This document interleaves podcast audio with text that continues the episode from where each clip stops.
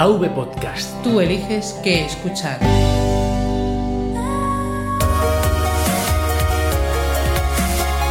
Bienvenidos a Podcast Linux. Un programa para usuarios domésticos del sistema operativo del pingüino.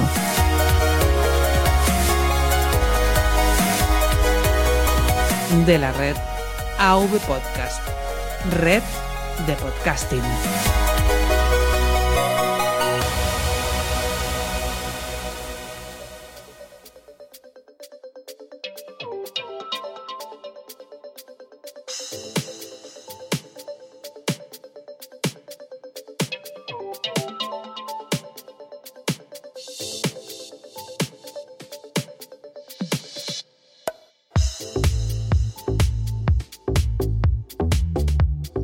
Muy buenas Linuxeros, bienvenido a otro episodio más de Podcast Linux. Mi nombre es Juan Febles y hoy toca una entrevista a Linux Connection, los programas especiales de este podcast para acercarte a las personas o proyectos de la sección Comunidad Linux. Hoy tenemos con nosotros a Ugit, o mejor dicho, YouGit, podcaster y bloguero linuxero, amante del software libre y de los servicios en conectividad.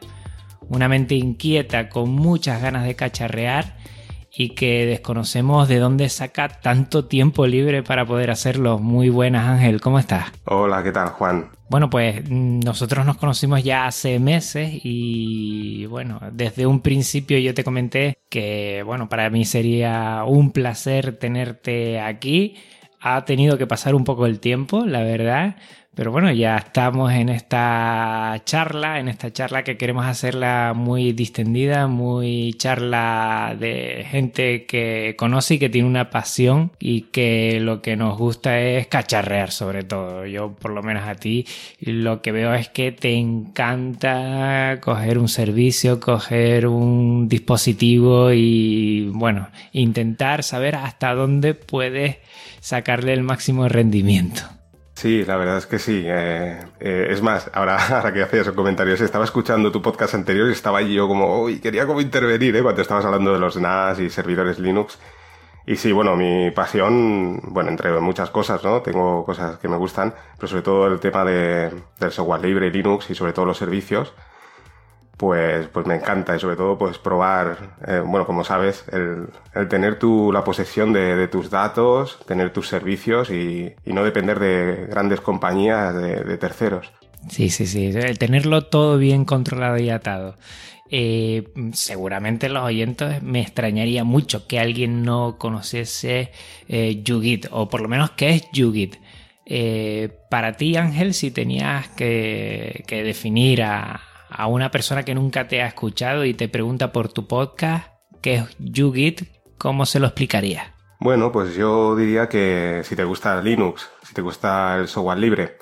Ahora también, bueno, estoy entrando mucho en, en el tema también Android, porque es lo que tengo y también me gusta mucho, mucho Android. Y sobre todo, si quieres instalar tus propios servicios, como he dicho antes, y no depender de, terceros, o sea, poder montarte tu Spotify, ¿no? Porque Spotify es un servicio maravilloso, ¿no? Pero yo el tener en, en un servidor propio, pues por ejemplo Spotify, mi Spotify personal, pues para mí es una pasada, o sea, es doble satisfacción, ¿no? Y el tener todos tus datos, pues bueno, este, este es tu podcast, lo tienes que escuchar, pero ya. Yo, bueno, lo recomiendo a todos porque creo que sobre todo esas ganas que tienes de, de controlar y, de llevar a tu terreno todos estos servicios, todos estos dispositivos, todo este potencial que, que nos lleva con Genio Linux, eh, se nota y se nota que, que lo disfrutas. ¿De dónde surge YouGit? Porque YouGit eh, nace a inicio de este 2017 pero bueno, tú controlas bastante cada vez que hablas de blogs, de podcast, se nota que ya llevas un tiempo por lo menos como oyente o como lector. ¿Por qué surge? ¿Por qué te da esta necesidad de dar el paso y empezar a publicar, empezar a crear tus podcasts? Pues mira, es, una, es un cruce de, muchas cosas, bueno, unas coincidencias. Para empezar, bueno, yo el tema de crear un podcast, la verdad es que lo tenía en mente ya desde hace mucho tiempo, estoy hablando desde hace años, Yo podcast escucho pues desde el principio, o sea, yo escucho, escucho podcast desde cuando no estaban los smartphones, o sea, escuchaba podcast desde mi propio PC y me encantaba la idea de hacer un podcast, ¿no? Eh, porque a mí siempre me ha gustado también mucho el mundo de la radio y todo esto. Entonces hay, pues eso, hay varios temas que me, que me encantan, entre ellos, eh, pues ahí está, ¿no? GNU Linux. Y no te lo creas, ¿eh? Esto parece que está preparado, pero no es así. O sea, uno de los culpables también, eh, en parte, eres tú. O sea, cuando empecé a escuchar tu, tu podcast, Podcast Linux, porque yo, yo era oyente también hace mucho tiempo de, de podcast de Linux, hace mucho tiempo había un podcast llamado Odaiba.net, creo recordar, luego Blog, que era un, Blog era un podcast espectacular sobre Linux. Y bueno, ha habido un vacío ahí, ¿no? En el tiempo y yo seguía escuchando podcasts, pero de otras temáticas que también me gustan, pero echaba de menos un podcast de Linux, ¿no? Y es probable, ¿no? Que hubieran otros podcasts, pero yo no los había encontrado y empecé a escuchar el tuyo, ¿no? Y dije, ostras, podcast Linux, un podcast de Linux, ¿no? Genial. Entonces a través de ti también empecé a escuchar otros podcasts y, y bueno, me di cuenta que, que, bueno, todos hablabais de Linux, claro, pero ninguno hablaba del tema de los servicios, ¿no? Entonces encontraba que a mí era una cosa que me gustaba también, yo también uso el escritorio, me encanta, pero el tema de los servicios no lo trataba nadie, ¿no? Y bueno, todo va, ya te digo, va todo un poco mezclado en que hace unos meses, aquí en Barcelona, hubo un, eh, una, la Cuna World Tour, creo que era, que, que, vino JM Ramírez, vino Mark Hosan y Frank. Y bueno, pues mm, empezamos a hablar a través de Telegram y bueno, fuimos a tomar un café todos y allí nos conocimos en, en persona, nos desvirtualizamos, ¿no? Y bueno, el hablar con JM Ramírez, pues mm, me empujaba, oye, tú tendrías que hacer un podcast porque yo de hecho tanto a JM Ramírez como, como a muchos otros, les enviaba audios por Telegram y me decían, tío, si es que me has hecho un podcast, ¿no? Tú tendrías que grabar un podcast, ¿no? Y bueno, eso, ligado a que te escuché a ti. Luego escuché al resto de podcasts y dije, ostras, pues voy a tirar por el tema de, de los servicios, ¿no? Que es un tema que nadie ocupa y que es súper interesante y bueno, a mí me encanta, ¿no? Y un tema muy demandado porque, bueno, eh, tú naces en enero, creo que es, te sigo yo en ese sentido y a partir de ahí hay un número de oyentes y de seguidores, se nota, se nota, porque se nota en Telegram que tu canal, bueno, eh, llega casi a los 900, es muy complicado tener un canal de de GNU Linux y de servicios de GNU Linux en el, en el tema server y que tengas a tantos oyentes, ¿no? ¿A qué crees que se debe que, de repente tienes, bueno, un número de, oyentes y de seguidores que, es bastante amplio? Sí, bueno, eh, como tú dices, el tema de los servidores y los NAS y, bueno, todo esto llama la atención. Yo también he empujado por el tema de que tanto Frank como JM Ramírez hablaban mucho de Synology, QNAP y NASes, ¿no? de estas marcas. Pues es eso, ¿no? Yo en su día eh, me compré un, un HP, un, ProLAN, y bueno, me, me, recomendaron instalar Xpenology, ¿no? Que es un, bueno, es una versión, eh, digamos, no oficial de Synology. Y bueno, la, empecé a instalar y lo, lo he comentado en algún otro podcast. Bueno, la verdad es que no, no, me sentía cómodo, ¿no? Porque yo soy de aquellos que me gusta tener el, o sea, el sistema operativo original y todo esto, y yo veía que aquello no acababa de ser original.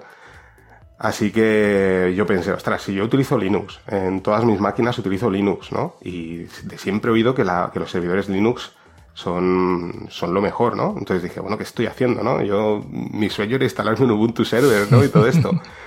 Entonces dije, oye, se ha acabado, ¿no? Digo, bueno, voy a empezar instalando Plex, que fue una de las cosas que, que me llamó mucho la atención, que me, que me encantó por el tema multimedia. En realidad yo me lo compré para, para, hacer copias de mis fotos personales y todo esto, pero es que al final acabé, acabé haciendo de todo menos las fotos, ¿no? Y la verdad es que estaba, claro, lo instalé en Ubuntu, me bajé el punto .deb, lo instalo y empieza a funcionar Plex, ¿no? Digo, bueno, ¿y yo para qué tengo el Xpenology, no? Así que desinstalé y ya pues me lié con, con el servidor. Y claro, paralelamente al comprarme el servidor me compré la Raspberry Pi. Todo el mundo hablaba de la Raspberry Pi, todo el mundo lo enfocaba también en el tema de, de reproductores multimedia, de Kodi todo esto, ¿no? Y yo dije, pero si esto es un mini ordenador, ¿no? Yo, yo creo que aquí puedo instalar servicios, ¿no? Puedo hacer un, como un pequeño servidor, ¿no? Y entonces paralelamente todo lo que iba montando en el servidor, en el HP, lo montaba en la Raspberry Pi y veía que funcionaba. Bueno, como ahora, ¿no? Que estamos grabando con Mumble desde mi Raspberry Pi. Desde tu propio servidor. Sí, sí. Y claro, yo, es que veía que funcionaba, ¿no? Y estaba alucinando y decía, ostras, ¿cómo es posible que con un servidor, ¿no? Que vale pues unos 200 euros, ¿no? Que funcione y va perfectamente, pero ¿cómo puede ser que con una plaquita que vale 35 euros esté funcionando igual, ¿no? Y además con un consumo súper bajo, ¿no? Entonces, bueno, estaba alucinado, ¿no? O sea, ahí me daba cuenta realmente lo que, lo que hablamos siempre, ¿no? La potencia de Linux y todo esto, ¿no? Y estaba flipando, digo... Y entonces, claro, eh, también todo se unió, ¿no? Un poco, dije, ostras, pues en el podcast, mmm, o sea, ahí existe la posibilidad de que cualquiera por un precio muy bajo, porque a la hora de contratar una nube pública, no sé, tipo Dropbox, pues vale muchísimo más caro y, y pensaba, ostras, pues mira, por 35 euros, vale que sí, que con el cargador y tal, se te puede ir a 45, ¿no? Pero ya tienes una nube tuya personal donde los datos son totalmente tuyos y está, digamos, al alcance de todo el mundo, ¿no? Entonces, pues todo esto me empujó, ¿no? También al tema del podcast, ¿no? Lo que antes hablábamos y, y bueno, pues ahí está. Luego te, te hablaré de mi frustración por tener yo los datos también, ¿eh? Y, te, luego, te, luego, te, explico ¿eh? por qué tengo esta frustración. Vale, vale, vale. Mm, ese es tu estado actual con, con Linux. Tienes servidores, tienes la Raspberry Pi. Entiendo que alguna vez te oí que tienes algún portátil también.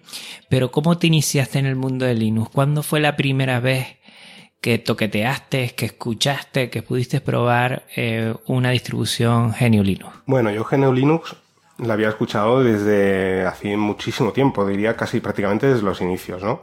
Lo que pasa es que yo como la gran mayoría, ¿no? Aquí en España, pues bueno, tenía Windows, ¿no?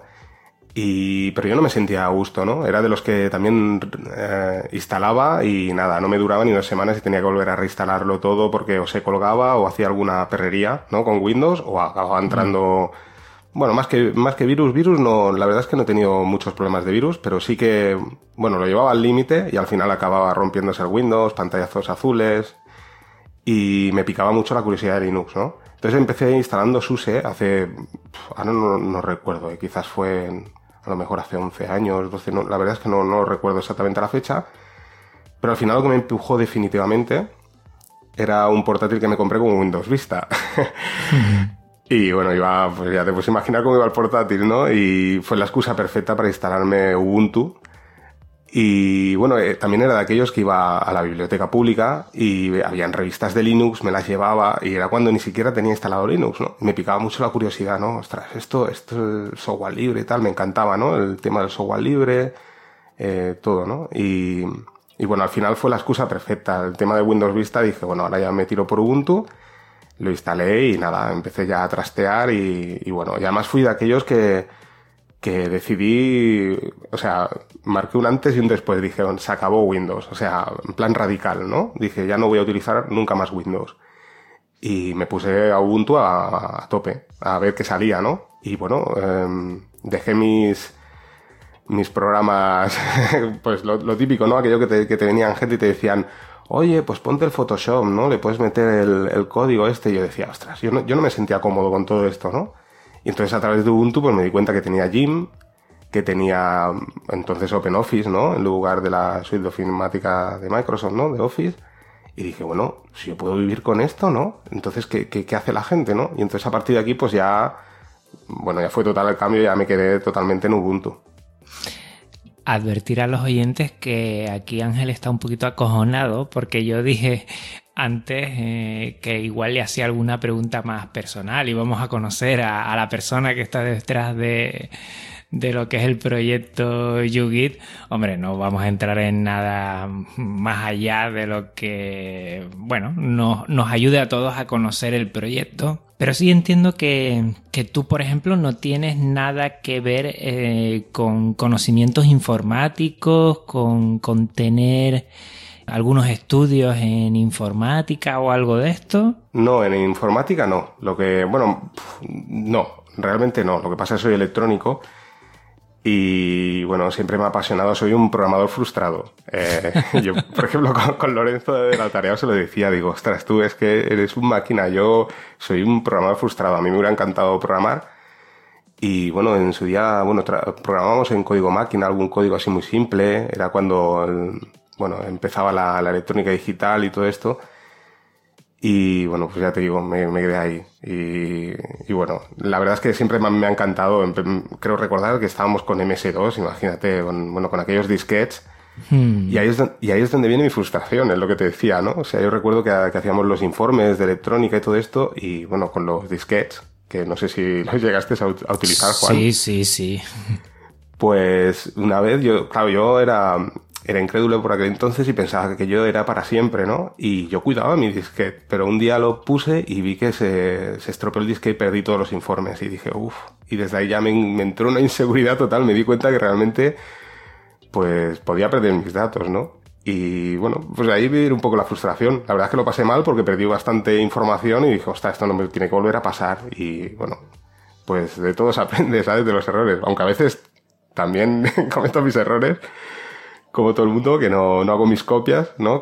pero bueno, y pues ya te digo, no tengo, no tengo nada que ver, pero me gusta mucho todo, todo este tema. Y lo me gusta, pues el tema de la productividad, pues intento, como has visto, por ejemplo, en el tema notas y, bueno, el tema bullet journal, un poco aplicarlo un poco a, a la simplicidad de los TXT, todo esto, ¿no? Me gusta todo, todo esto. Me gusta, mmm, dentro de lo simple, que visto para mí es simple, pues quizás desde fuera es un poco complejo, ¿no?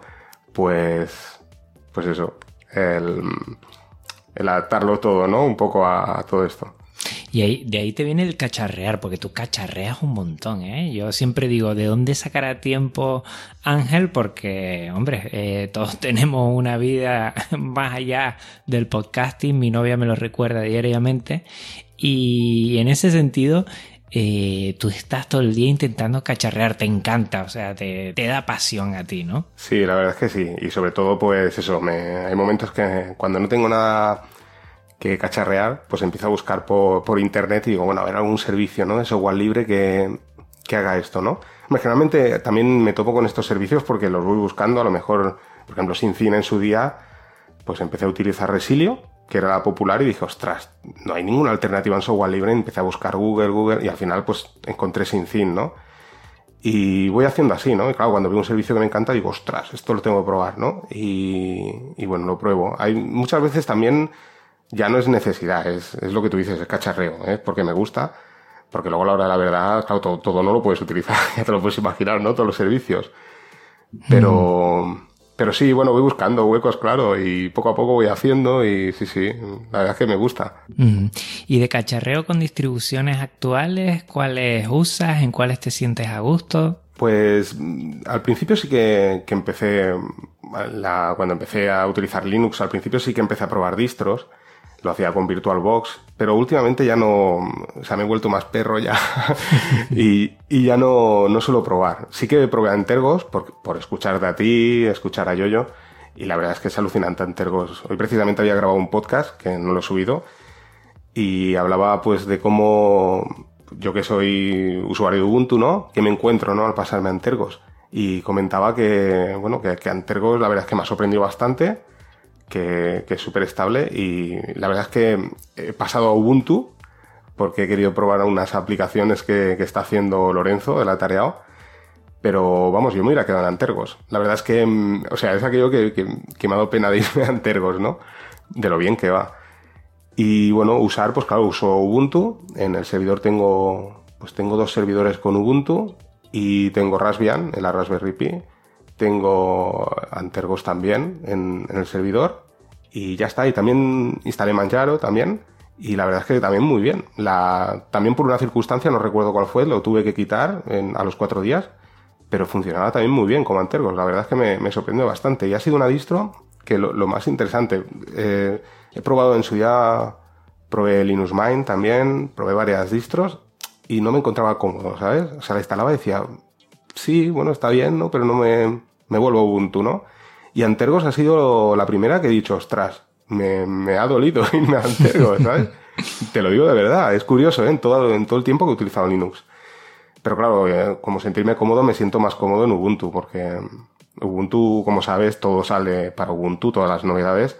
Y claro, al que le gusta cacharrear, pues eh, te ves ahí que dices, ostras, yo quiero, yo quiero probar eso, pero no puedo, ¿no? Y bueno, Ahora de momento he vuelto otra vez a, Ubuntu, pero no descarto, ya te digo, el volver a Antergos porque la verdad es que la experiencia ha sido muy buena.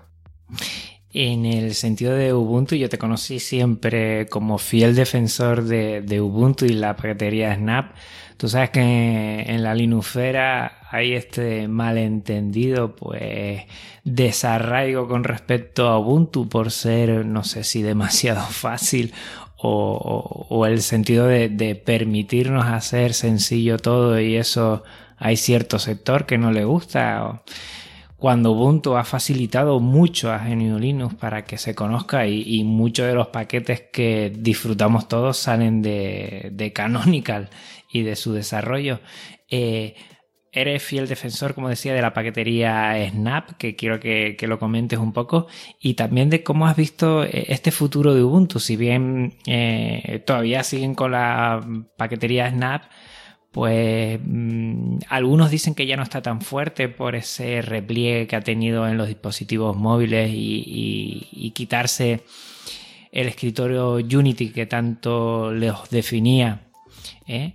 Para pasarse a otro. ¿Cómo ves esta actualidad de Ubuntu? Mm, que desde hace meses se está hablando mucho y háblanos un poquito de la paquetería Snap porque sé que te gusta y la conoces. Pues sí, yo lo que comentabas, ¿no? El tema de, de la sencillez para mí es muy importante porque, bueno, los que ya nos vamos acostumbrando un poco más a la terminal, como tú y yo, eh, Juan, que, estamos ahí dándole a la terminal poco a poco, nos,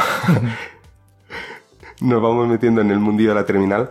Pues bueno, lo, cierto es que la mayor parte de los mortales buscan la sencillez y yo, por ejemplo, a esto que hablabas tú antes de, que me gusta trastear y tal servicios, pues al final nosotros no inventamos nada, simplemente es eso, vamos buscando en Google algo que quieres hacer y generalmente me encuentro con blogs de Linux donde lo explican súper complejo todo, ¿no? Lo que tú dices, ¿no? No van por el camino fácil. Eso también fue uno de los motivos de hacer el podcast, ¿no? Intentaba un poco demostrar que Linux no es tan, tan difícil como parece, ¿no? Dentro de la dificultad, ¿vale? Y es eso, ¿no?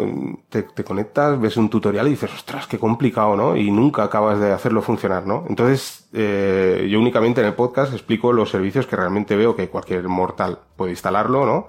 Y por ejemplo, la paquetería Snap es, es, una, vamos, es alucinante, es un, es, es un, o sea, un servicio, ¿no? Que ofrece Ubuntu, que yo creo que es muy positivo. Este, tenemos las dos posibilidades, ¿no? Por una parte tienes la posibilidad, por ejemplo, el tema Nextcloud, ¿no?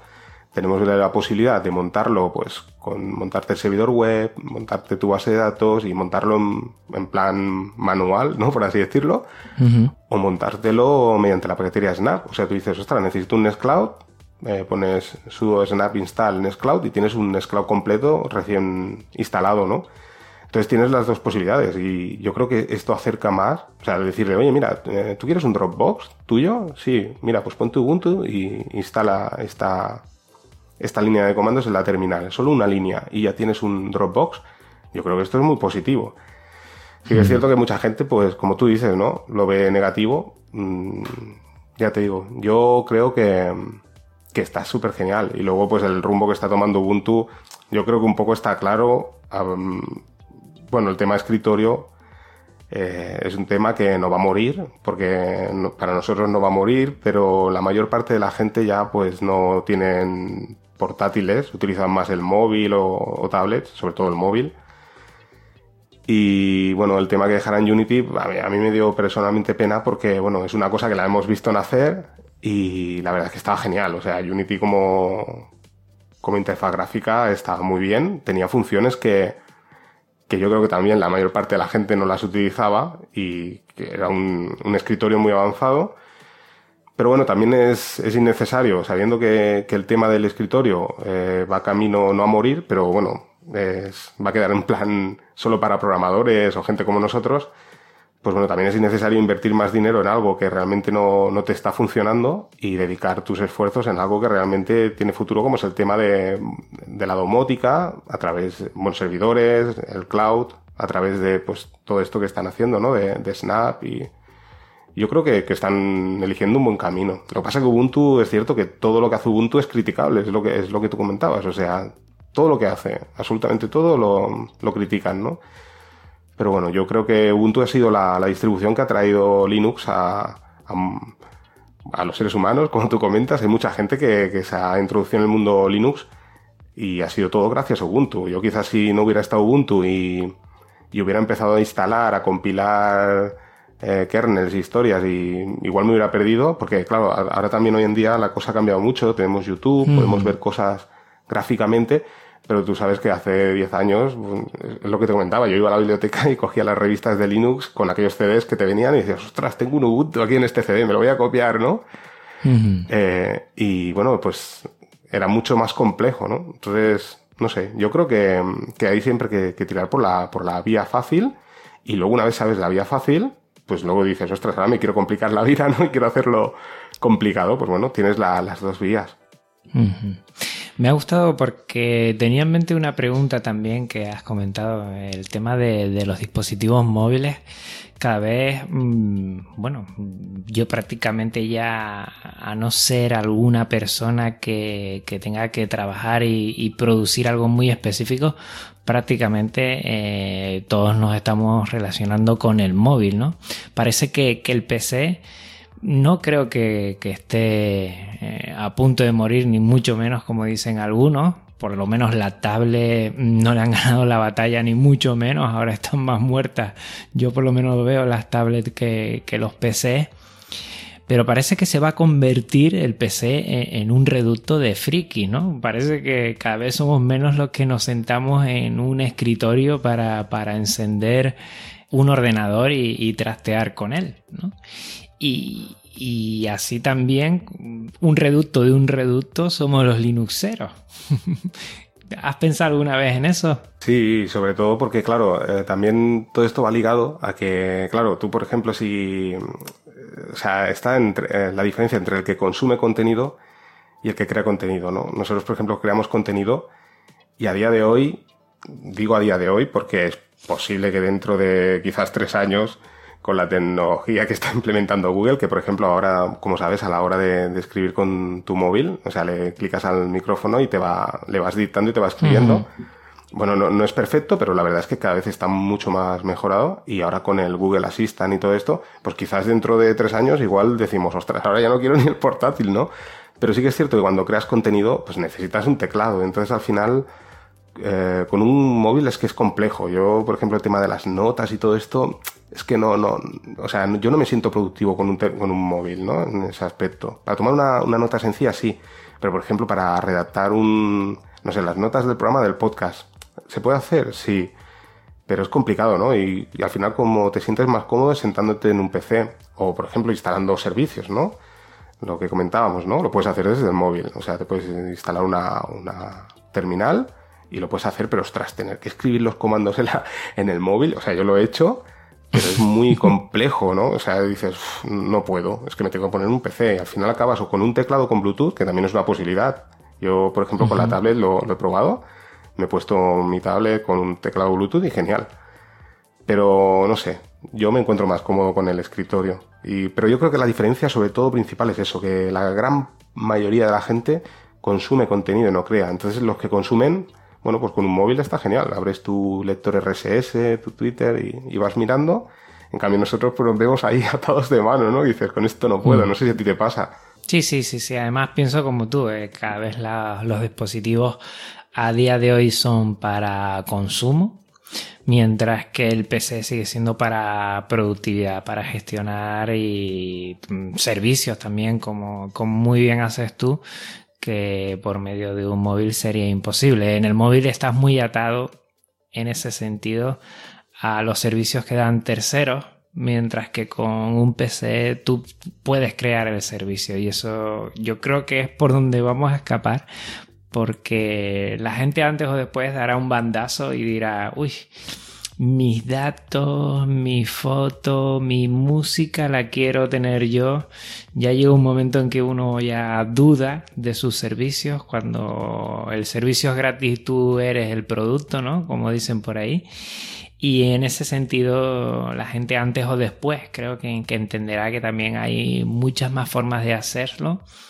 Y hay ese do it yourself que yo muchas veces hablo y tú también comentas es muy interesante y, y, a veces necesario si quieres evadirte un poco de esa cierta sensación de que ya no controlas ni, ni lo que escribes. no sé si te habrá pasado a ti eso. Y es uno de los principales, bueno, peros que le pones a los servicios y por eso quieres tener los tuyos bien controlados. Sí, sí, además como, como tú comentabas sobre todo, el tema ese de que no hay nada gratis. Es que está clarísimo. Yo, por ejemplo, navegando por los canales de Telegram, todo el contenido que hay ahí, o sea, tú, tú hazte la idea, eh, los edificios con, con servidores y, discos duros que estarán metiendo a diario todo el contenido, porque, bueno, hemos llegado al punto de que ahora, yo soy yo el primero, me bajo Ubuntu, digo, ostras, me voy a bajar Ubuntu, voy a quemar la ISO y voy a probar esto, ¿no? Y digo, mira, voy a hacer una copia en Telegram, ¿no? Y lo subo a Telegram. Y así estamos todos, ¿no? Y entonces tú piensas, bueno, pero ¿y de dónde sacan tanto dinero, no? Tú piensas que estarán... Yo me imagino que habrán ahí dos o tres tíos todo el día metiendo discos duros, ¿no? Y, claro, esto, ¿hasta qué punto es gratis, no? O sea, de momento es gratis, ¿no? O sea, para nosotros sí, pero una vez más es a cambio de, nuestra información, ¿no? Yo creo que al final, pues eso, todas las compañías van creando un perfil tuyo y saben realmente lo que te gustan y, bueno, en un futuro hay, hay compañías que van recopilando datos y, y en un futuro, cuando haya la, la tecnología para poder procesar toda, toda esa información, pues para venderte servicios o, lo que sea, pero que es, lo que comentas, o sea, es que no, no hay nada gratis, o sea, no tiene sentido, tú no, tú no invertirías ahí una cantidad bestial de dinero por amor al arte, ¿no? Imagino que, que algún beneficio querrán sacar de todo esto. Mm, yo lo que noto, lo comenté en el anterior episodio, es que cada vez más gente en su hogar, eh, de modo doméstico, quiere tener controlados sus datos. ¿no? Y para eso, pues se compran máquinas, ya sean NAS, comerciales, ya sean máquinas que después le añaden alguna distribución eh, Linuxera, eh, en ese sentido le dan un server y a partir de ahí le añaden servicios.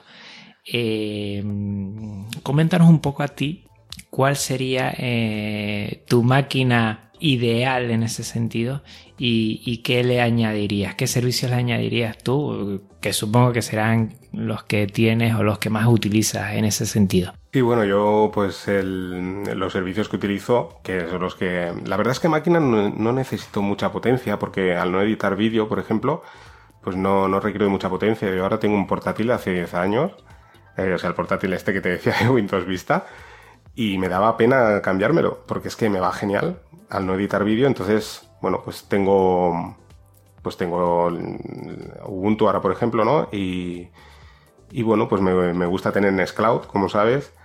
Eh, tengo mi Plex, tengo, pues no sé, ahora, bueno, me conecto a veces, ahora ya últimamente por Samba no tanto, y menos de, después del ransomware. pero, aunque a nosotros no nos afecta, pero bueno. Y, ¿Quién sabe, no? Ya, eso sí, hombre, a ver, sí, sí que dicen que hay ransomware que, que afectan a Linux, claro. Lo que pasa que, bueno, eh, el tema, una vez más, ¿no? El tema de saber que tienes el, código abierto, pues, bueno, parece que, te da un poquito más de seguridad, ¿no? Pero afectar como, o sea, al final es lo que comentábamos, no hay ningún sistema operativo eh, seguro. O sea, yo, yo creo que el, ya al conectar una máquina a Internet ya comienza la inseguridad. Si tú quieres que algo no, sí o no, si quieres que algo no, no llegue a ninguna parte, yo creo que tendrías que utilizar un portátil sin conexión a internet y con un USB, ¿no? Pero todo lo que conectemos a internet ya puede ser vulnerable, puede llegar a cualquier parte. Pero bueno, eh, sí, yo me acabo instalando pues eso, mi aplicación de notas. Ahora, por ejemplo, estoy muy con el tema de, de IMAX y el ORG Mode, que tomo mis notas a través de ahí.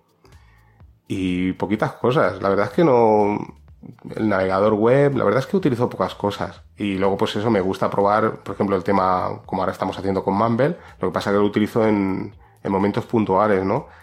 Eh, sin fin también, pues para sincronizar con, con, diferentes dispositivos que, no estén ni en mi red local ni sean míos. Por ejemplo, si ahora, por ejemplo, dijera, ostras, Juan, pues voy a compartir contigo esto, ¿no? Mira, ponte el SyncIn y, y te paso este contenido, ¿no? Pues para todo eso está muy bien.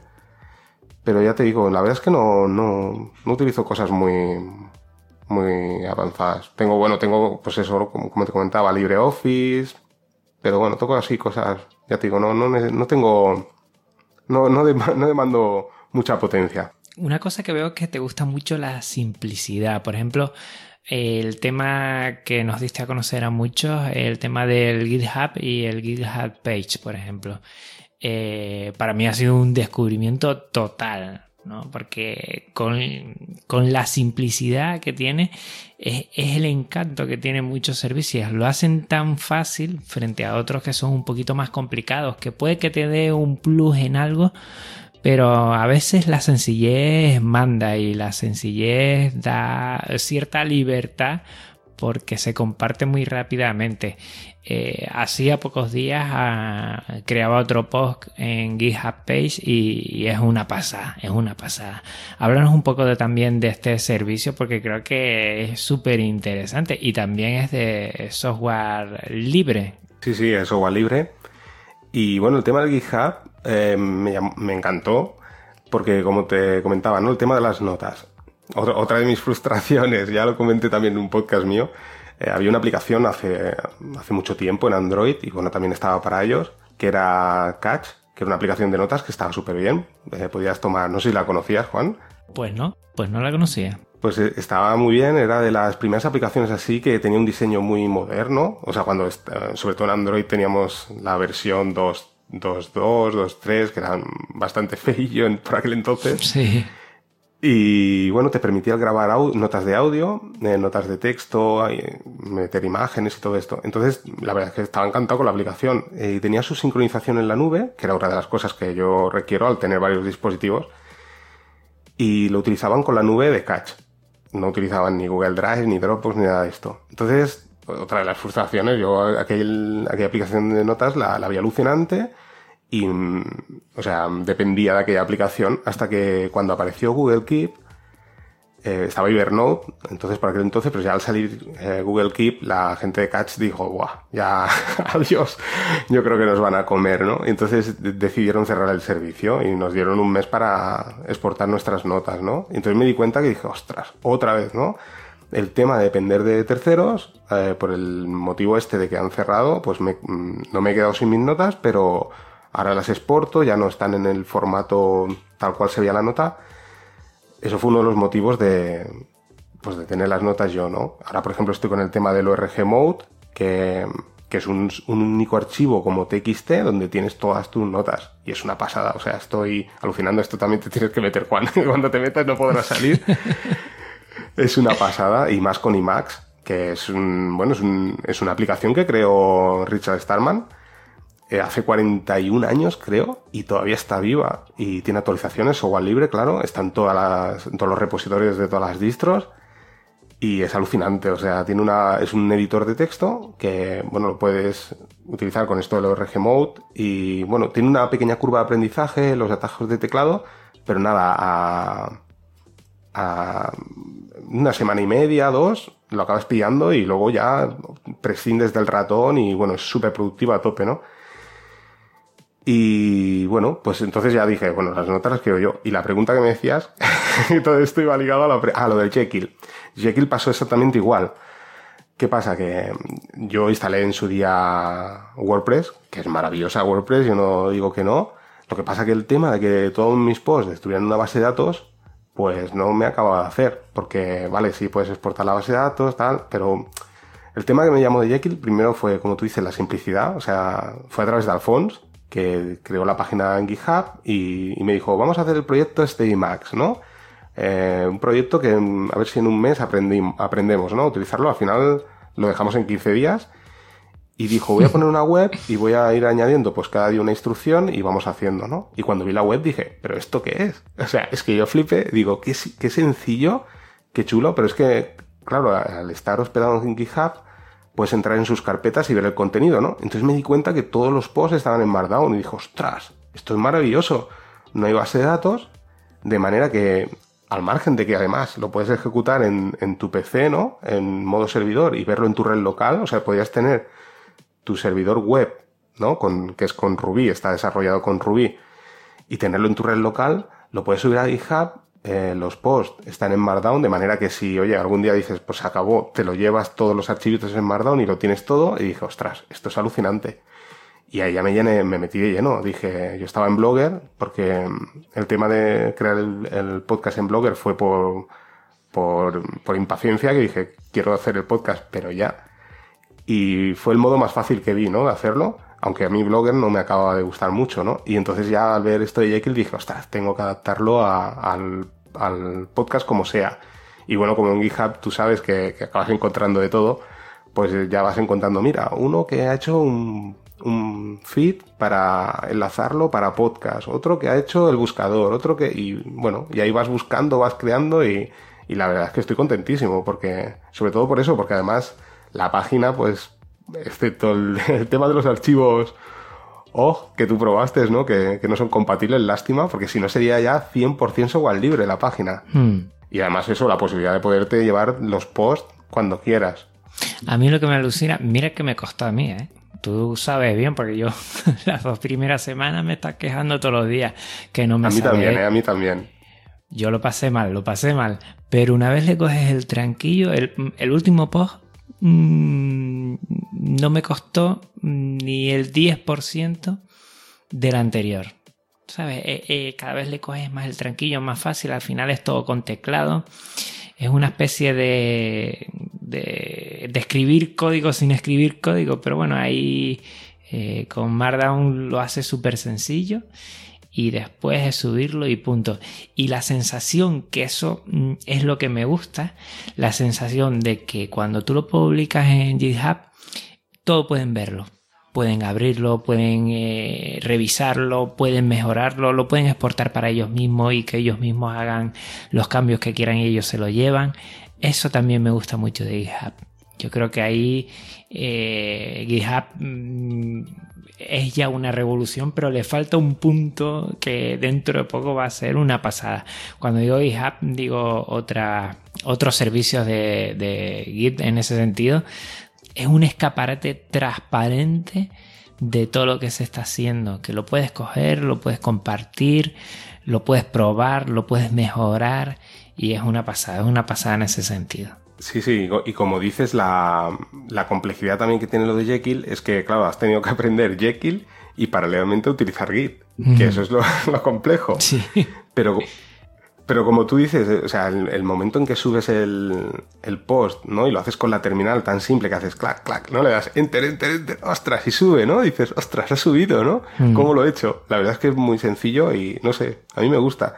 Y lo que hablas de, de GitHub, totalmente cierto. Yo, en, cuando estuve en el Mobile World Congress, eh, habían unos chicos, los chicos de Galia, que los entrevisté, eran, bueno, una empresa que, que hacía software libre, hacía, bueno, programas de software libre. Y, bueno, hablé con ellos y me comentaban ellos y tenían toda la razón. Dices que GitHub es una red social, pero es que se ha convertido en, en un currículum de programadores. Sí. O sea, todo el mundo, claro, tú, que es la magia ¿no? del software libre, o sea, hay gente que de vistas de afuera diría, uy, no, no pongas el programa que te lo roban, ¿no? Pero indirectamente la gente realmente ve que, que tú sabes programar, ¿no? Si sabes programar, claro. Y ven tu trabajo, ¿no? Ven, o sea, en la forma en que programas y todo, ¿no? Y está genial. Y luego es, maravilloso, o sea, el tema colaborativo eh, pues eso, por ejemplo, proyectos como, por ejemplo, lo que hablamos, ¿no? Nextcloud, ¿no? Toda la gente que está trabajando ahí. Eh, ahora, por ejemplo, de Nextcloud están saliendo un montón de aplicaciones que están saliendo aplicaciones de todo. Lo, habrás visto, ¿no, Juan? Sí, sí, sí, sí, sí. Estoy muy pendiente. Y, y, es que es eso, es claro, ¿por qué? Porque a través de GitHub ven la API, venga, entran, empiezan a hacer y empiezan a adaptar programas. Es, alucinante. La verdad es que lo de GitHub ha sido un gran descubrimiento y nosotros, pues eso, yo por ejemplo en mi caso personal, la frustración que te decía de, de programador, pues bueno, me hace sentir como programador sin ser programador, ¿no? Subir y estar utilizando GitHub, ¿no? Es alucinante. La verdad es que yo estoy muy contento, ¿no? Y además también otra de las cosas que me llamó la atención fue, es el, en la dirección web de GitHub, que hay muchos proyectos de software libre, que claro, tienen su web hospedada ahí, claro, también me llamó la atención, dijo, ostras, qué guay, ¿no? Esto es, es software libre, ¿no?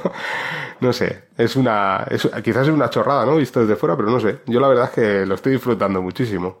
Y como tú dices también, ¿eh? mi proceso fue, yo, hubo un momento, eh, que se lo comentaba, yo si no fuera por Alfonso al final lo hubiera dejado porque al montar en local el servidor, se rompían cosas, no sabía qué pasaba, no funcionaba y dije, uff, yo esto ya, mira, me vuelvo a blogger.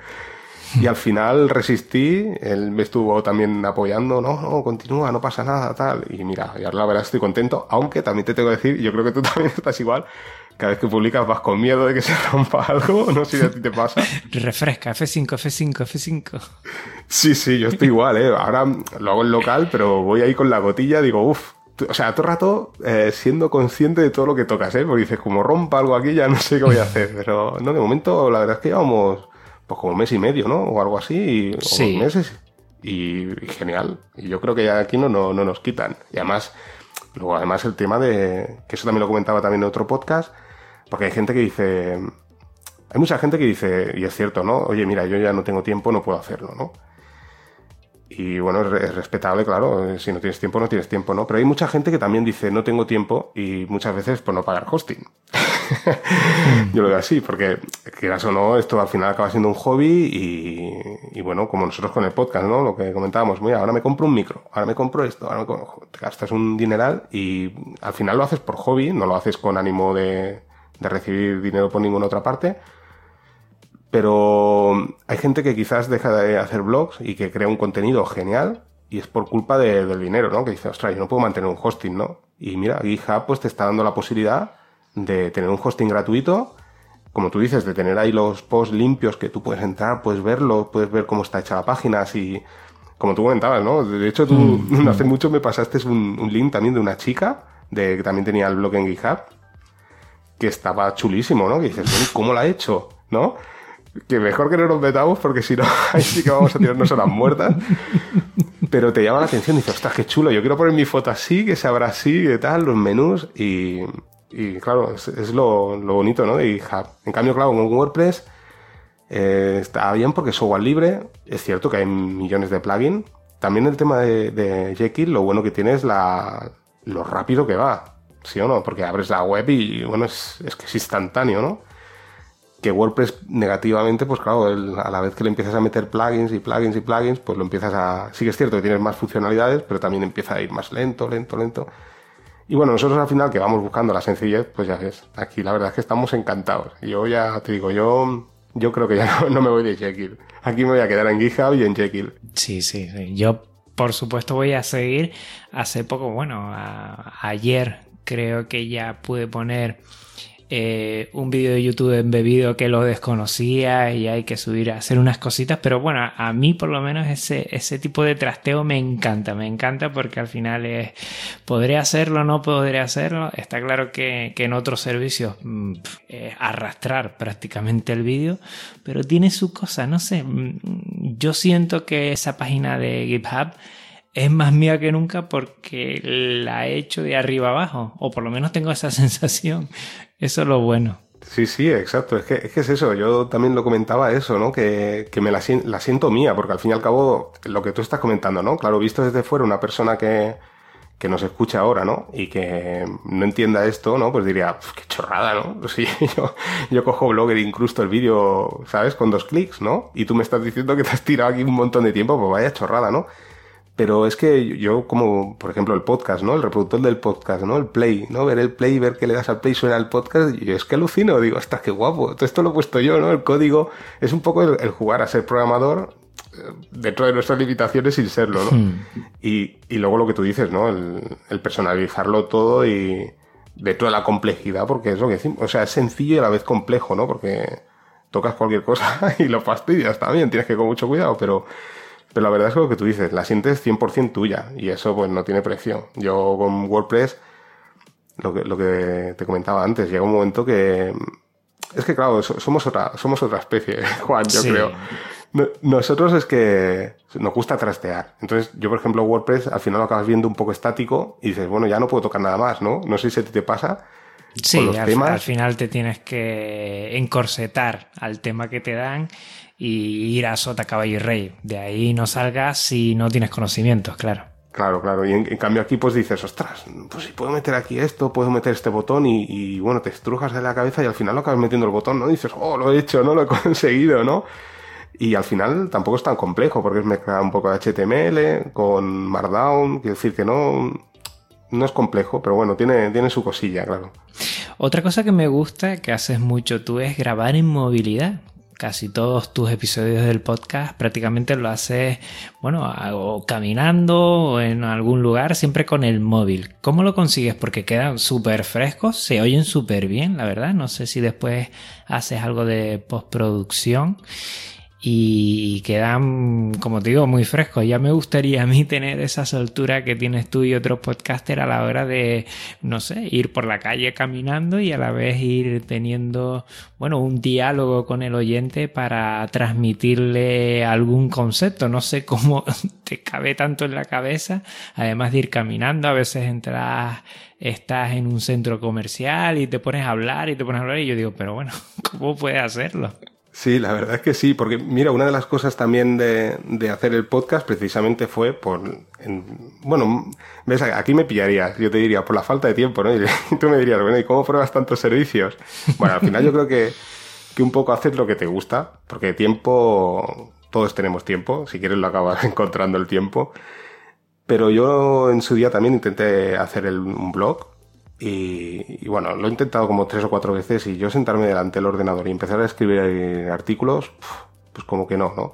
Entonces el tema del podcast, pues pensé, ostras, es una forma de explicarlo y, bueno, me evito este tiempo. Lo que pasa que yo soy muy, muy de la improvisación. Entonces, sí que es cierto que, ha habido un par de podcasts que sí que me he hecho, no un guion, pero me he apuntado las cosas que tenía que decir. Y la verdad es que mucho mejor, porque a veces cuando grabo de esta manera, eh, por ejemplo, el último podcast que hice de notas, eh, me dejé un par de cosas importantes. Y dije, ostras, lo he grabado, lo he lanzado y ese es el inconveniente de grabar de esta manera, ¿no? Pero por otra parte, eh, ese tiempo que quiero dedicar a probar servicios, pues por ejemplo, si digo, mira, voy a comprar ahora, ¿no? Pues mira, en el trayecto que voy a tardar 10 minutos, pues mira, voy a aprovechar y grabo un podcast, ¿no?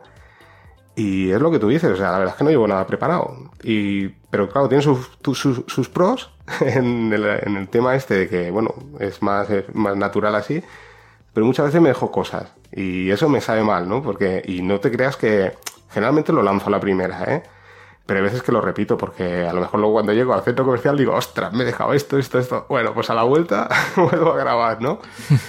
Y últimamente le estoy pillando el gustillo a los centros comerciales porque, ostras, la zona, la zona esta que vivo de, de Barcelona, es que yo no sé qué pasa, pero cuando empiezo a grabar, o es que nunca me he dado cuenta, o empieza a sonar un viento y me sabe muy mal, ¿no? Porque imagino que la gente que lo está escuchando, no sé si escucha mucho el viento, pero bueno, y la verdad es que me hace gracia porque todo el centro comercial, eh, a veces sí que lo escucho, ¿eh? El podcast mío, ¿no? A ver cómo ha quedado otra vez, otras veces no, pero cuando he escuchado del centro comercial digo, es curioso, ¿no? Porque se oye la gente pasar, ¿no? Lo, típico, ¿no? Y no sé, habrá gente que, sí que es cierto que puristas del podcast que te dicen, no, tiene que ser un micro de súper alta calidad y tal.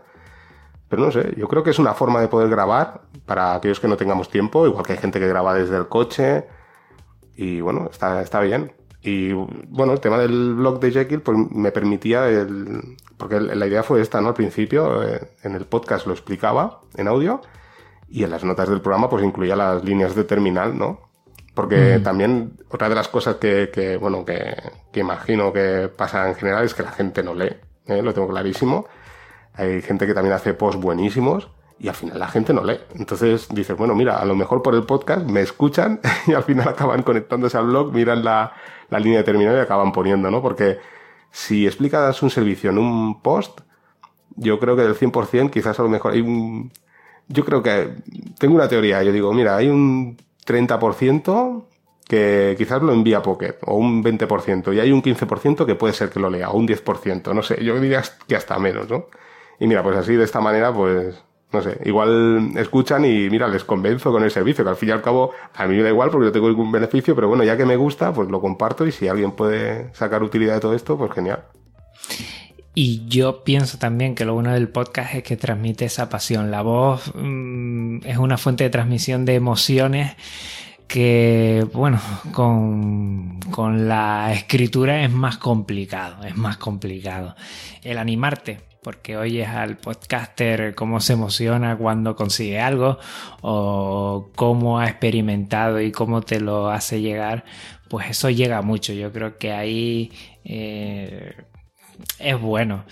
Y sobre lo que dices de si hay que utilizar una grabación de un estilo, más de estudio, menos de estudio, pues yo creo que el podcasting lo aguanta todo y eso es lo bueno, que estás tú, hay mucha gente que lo hace en movilidad, hay gente que se lo curra en estudio con una postproducción increíble y, todo sirve, y todo sirve. Si tienes algo interesante que contar y lo cuentas también de una forma eh, que llegue, la gente, bueno, está ahí para escucharlo. Eso yo creo que es lo bueno. Sí, sí, tienes toda la razón. Yo a lo mejor me en críticas, eh, cuidado. Y yo mira que soy un purista, yo soy muy perfeccionista, eh, aquí donde me ves.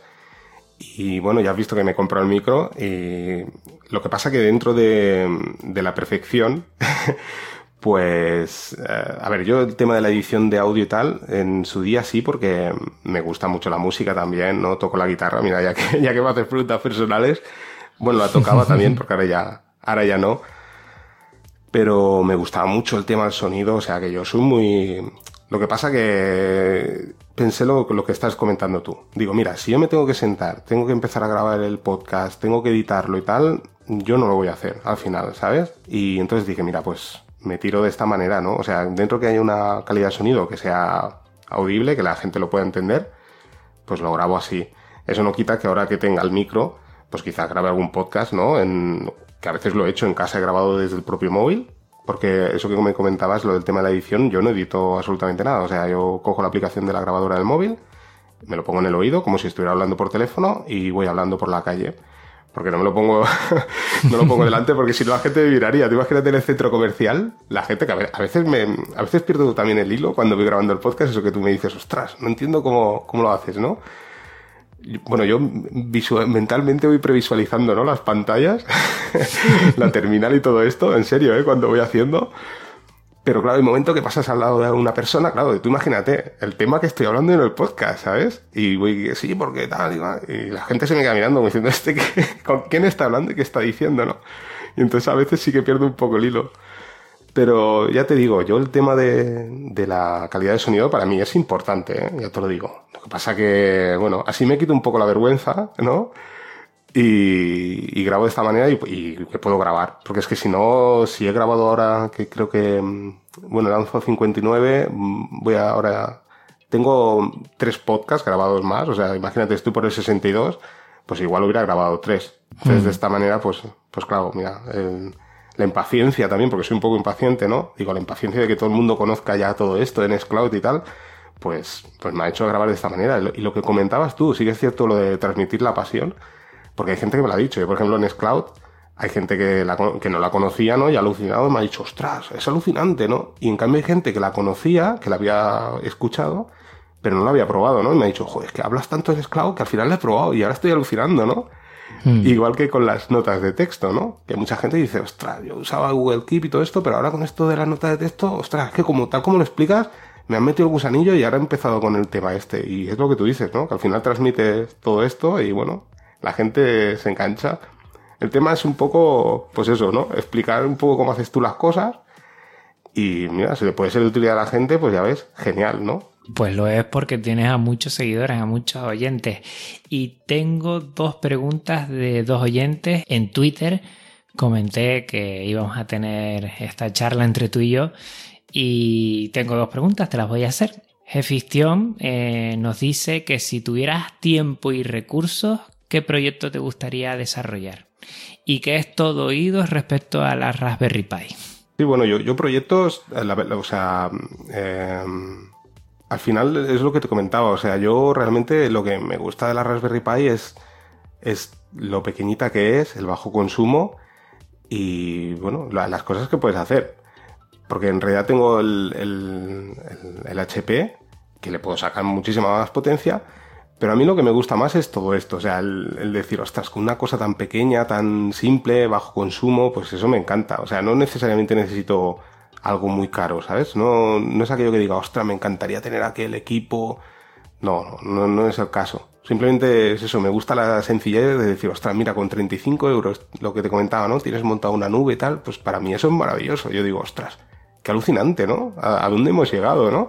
Esto, O sea, yo quizás pagaría más, ¿no? Y el tenerlo tú, todos los datos y por tan bajo precio, pues me, me gusta más todas estas cosas, ¿no? Por eso soy más, digamos, complejo en todo esto, ¿no? Es igual que lo que te digo, lo de la aplicación de notas en texto, todo esto, ¿no? Que dices, ostras, cómo te, te complican la vida, ¿no? Pero bueno, a mí me gusta me gusta estas cosas, no sé. Mm.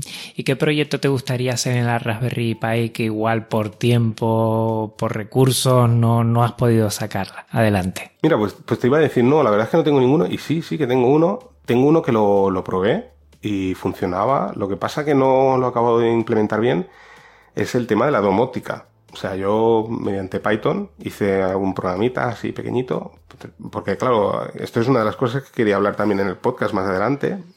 Sabes que la Raspberry Pi, pues vale, es un, microordenador, por así decirlo, un mini ordenador, pero tienes el puerto GPIO, que son estos pinchitos, y ahí puedes conectar relés, ¿no? Entonces yo pues compré cuatro relés por internet y bueno, pues los estuve accionando desde la terminal y con un programa en Python. Y yo mi proyecto, que no es, no es cara la inversión, de hecho ya he comprado el relé, hay, claro, hay unos relés que son chiquititos, que son mecánicos, y el tema de los relés mecánicos, el problema es que son por contacto físico, ¿vale? Entonces esto pues eh, de hecho, cuando se accionan se oye hasta como un zumbidito y los tocas y están calientes y dices, uy, esto no, no me acaba de convencer. Entonces yo el proyecto que tenía es con, otro tipo de relé, el conectarme por VPN y poder encender y apagar, que, ya te digo que lo he hecho eh, con la Raspberry Pi, gobernado con la Raspberry Pi el, servidor, el HP. Entonces el HP no lo tengo que tener encendido. El tema de tener el HP conectado a la red, eh, o sea, en standby, ya te consume unos 6 vatios ¿sabes? O sea, que es un dato que dices, nosotros a través de, o sea, el HP, una de las ventajas que tienes es que puedes conectarte por SSH y encenderlo. No, es verdad, no te lo había comentado. Y está en standby, pero ya te digo, te conectas por la terminal y lo puedes encender. Entonces, el proyecto que tengo es eso, mediante un relé, pues me conecto a mi Raspberry Pi por la VPN y enciendo y apago el servidor si lo necesito. Entonces, claro, ahí tengo ya mis discos de 3 teras, bueno, tengo pues tengo 6, 7 teras tengo en el, en el servidor. Entonces, pues ahí puedo tener un montón de información que no tengo que tener 24 horas conectadas a internet, lo que comentábamos, ¿no? Por seguridad por los ransomware y todas estas cosas, ¿no? Y bueno, pues, pues ese es uno de los proyectos que tengo, que, que sé que funciona porque lo he probado pero ahora quería utilizar el otro tipo de relé y bueno, y montarlo todo. Lo que pasa es que por falta de tiempo, pues al final, que no es falta de tiempo, pero es lo que te comento, al final lo acabas dedicando en otras chorradas o, o, en, o en navegar ahí aquello que, no sé si te ha pasado a ti, que, que te pones a navegar, ha pasado dos horas y dices, si no he hecho nada, ¿no? pues bueno, pero que sí, sí, lo tengo que hacer y lo explicaré en el podcast también, claro. Pues estaremos muy atentos, que es muy interesante. Y otro es Slimbook. El Slimbook que tú sabes que yo estoy disfrutando del Slimbook One, este mini PC que me tiene enamorado. Y el Slimbook eh, te hace una pregunta que como gran trasteador de Linux, ¿qué deberes deberías darme a mí para hacerle al Slimbook One? o sea, que te ha dicho que como ya tienen Nextcloud, el Slimbook One implementado, ¿Qué otras cosas, servicios, cosas le pondrías tú al Slimbook One y que me las des a mí como deber? Bueno, yo la verdad es que está muy chulo, ¿eh? he visto el portátil, he visto todo lo que vas publicando y, y bueno, eh, la verdad es que está genial ¿eh? la filosofía de la empresa y me gusta bastante y luego pues pues te voy a, te voy a poner un reto, claro que sí. Mira, eh, lo quería explicar en un podcast, pero es lo que, lo que decimos, ¿ves? Pues no es por falta de tiempo, sino cómo, cómo explicarlo, ¿no? Para que se entienda. Eh, pues a ver si te instalas Docker, hombre, y te instalas Wallaback, por ejemplo, o te lo instalas en modo servicio, que yo lo he montado en mi portátil, lo monté con Antergos, ahora con Ubuntu todavía no lo he montado, pero se monta igual, o sea, no hay ningún tipo de problema. Pues eso, ponte Wallaback, que es un servicio que otras veces he hablado, que es como Pocket, pero es software libre, puedes enviar tus webs y lo puedes tener en, tu portátil. O sea, no necesariamente actúa como si fuera servidor, pero no necesariamente tiene que ser un servidor. Y pues eso, cuando estés navegando, pues puedes enviar tus, tus páginas favoritas, bueno, tus, mm, o sea, el contenido de esa página, ¿no? Igual que haríamos con Pocket, a Wallaback, y luego todo esto lo puedes imprimir en EPUB, PDF, pues bueno, a ver, a ver si, si te atreves. Que tiene que ir perfectamente. Es un servicio pues como si fuera Nextcloud, pero bueno, que tiene esta otra funcionalidad. Recojo el guante, recojo el guante. Mira que Docker ya lo he oído por ahí. Al principio no tenía ni idea qué era, pero ni idea qué era hace un mes y medio, no te creas tú. Y poco a poco te vas metiendo más cosas. Yo sé que Eduardo Collado ahí para hacer esta tarea que me has mandado me va a ayudar bastante, que él controla muchísimo, muchísimo. Y, bueno, pues me pondré a ello, me pondré a ello. Yo ya te digo que el Slim One yo estoy, me gusta demasiado, me gusta demasiado. Vamos a ver, vamos a ver cómo sigue aquí. La verdad está muy bien, está muy bien. Eh, mira Ángel, eh, ya llevamos la hora. A mí se me ha pasado, vamos, en un pispás. Y... Sí, la, verdad es que sí, porque yo al principio yo, yo quería, porque estas preguntas no me las has dicho, yo quería que me dijeras las preguntas como los políticos. Digo, oye, que si no, no salgo en tu podcast, ¿eh? y me has hecho aquí, vamos, una encerrona, menos mal que al final no te has portado bien. No, no, no, no, no, no, no, nunca podría ser encerrona. Yo sí, sí quiero demostrar, ¿no? Yo creo que este tipo de podcast que hago, que alterno con los que son más formales, son para conocer el proyecto, pero también qué hay más allá del proyecto, pero siempre con mucho respeto y, yo sé que, que, tú como yo nos gusta mucho nuestra privacidad y en ese sentido no podría a nadie ponerle en un aprieto ni mucho menos. Más con lo que puede haber ahí fuera, que ya lo comentamos fuera micrófono también. Sí, sí, la verdad es que tú imagínate, yo no tengo ni Facebook, con eso ya te lo digo todo, o sea, yo soy... La verdad que todo esto...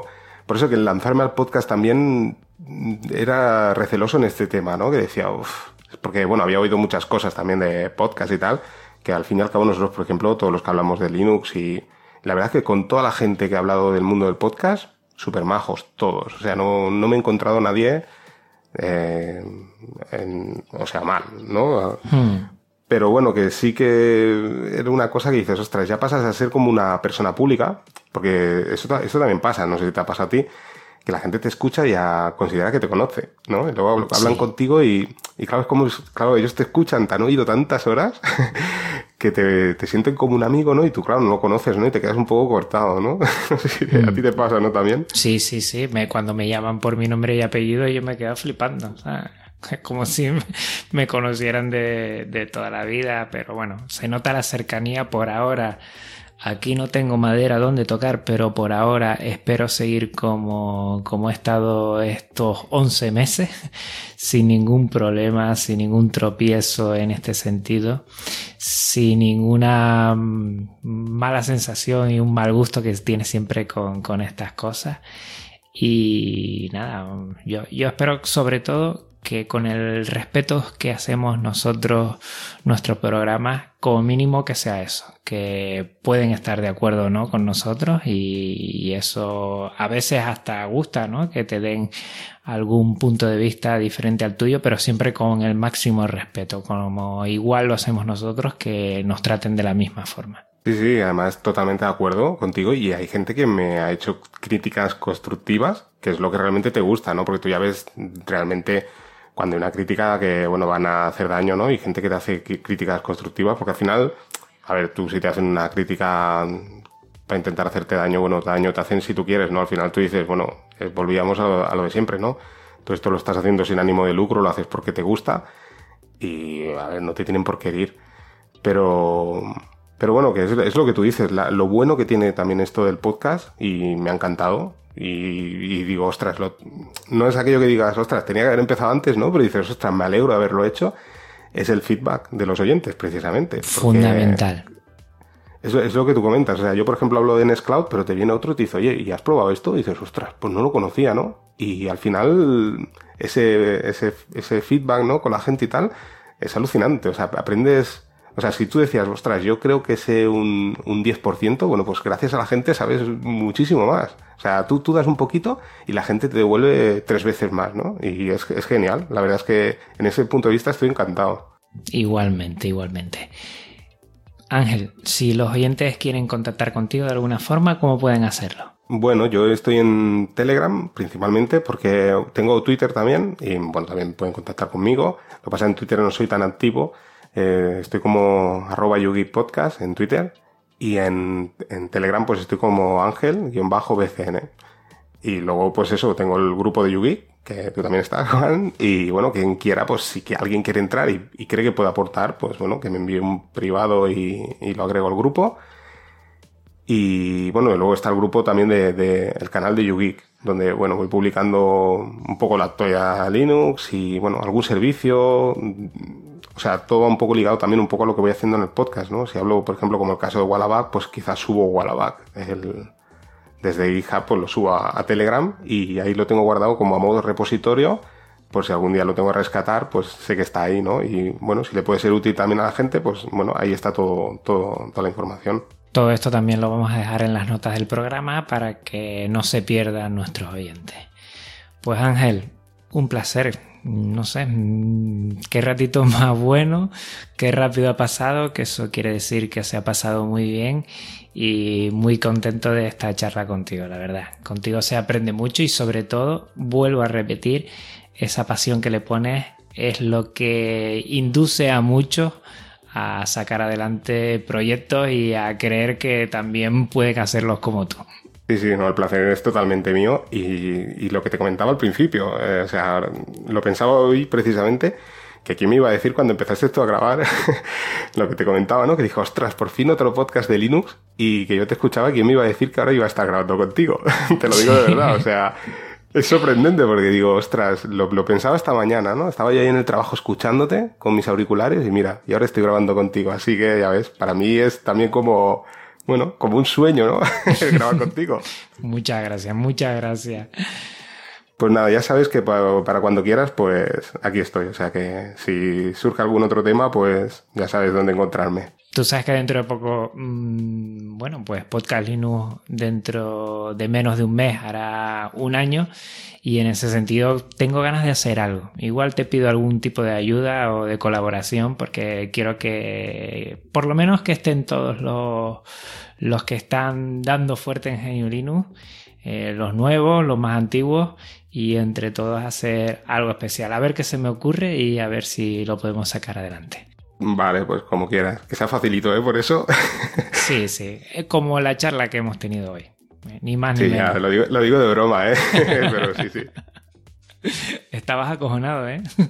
Sí, sí, ¿eh? Yo digo, madre mía, yo te digo, yo te iba a exigir por escrito, digo, aquí como los políticos, ¿eh? Me tienes que pasar todas las preguntas, todo, ¿eh? Si no, no, no participo aquí. No, hombre, yo ya sabía, a ver, ya, ya te conozco, ya estamos ahí, eh, pues lo que tú dices, ¿no? Llevamos ya unos meses que estamos en Telegram, estamos hablando, o sea, que te conozco, yo por eso, para mí es un placer grabar contigo. Y ahí, con toda la gente que he grabado, la verdad es porque realmente he querido y, me gusta. O sea que, que no, yo estaba deseando grabar contigo también. Ya me lo dijiste hace tiempo, oye, quiero grabar contigo y te dije sí, a la primera. O sea, que no tenía miedo. Es un poco una broma, ¿no? Pero sí que...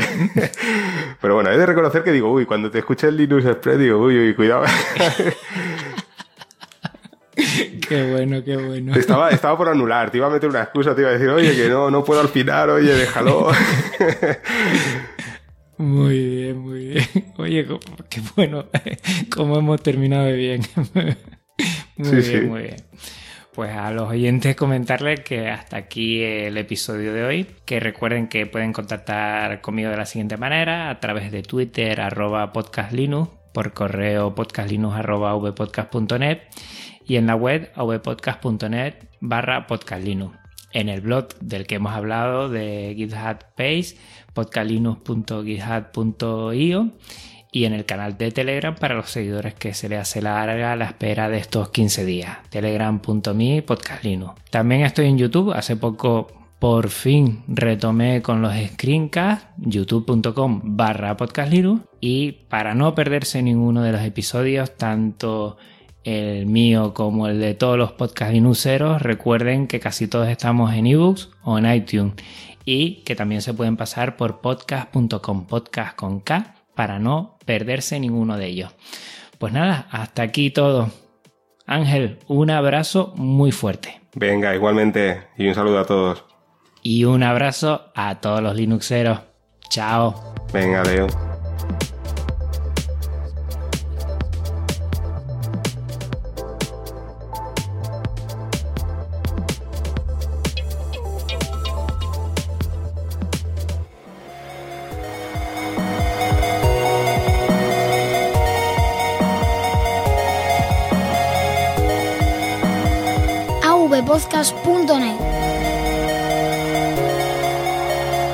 tvpodcast.net. Red de Podcast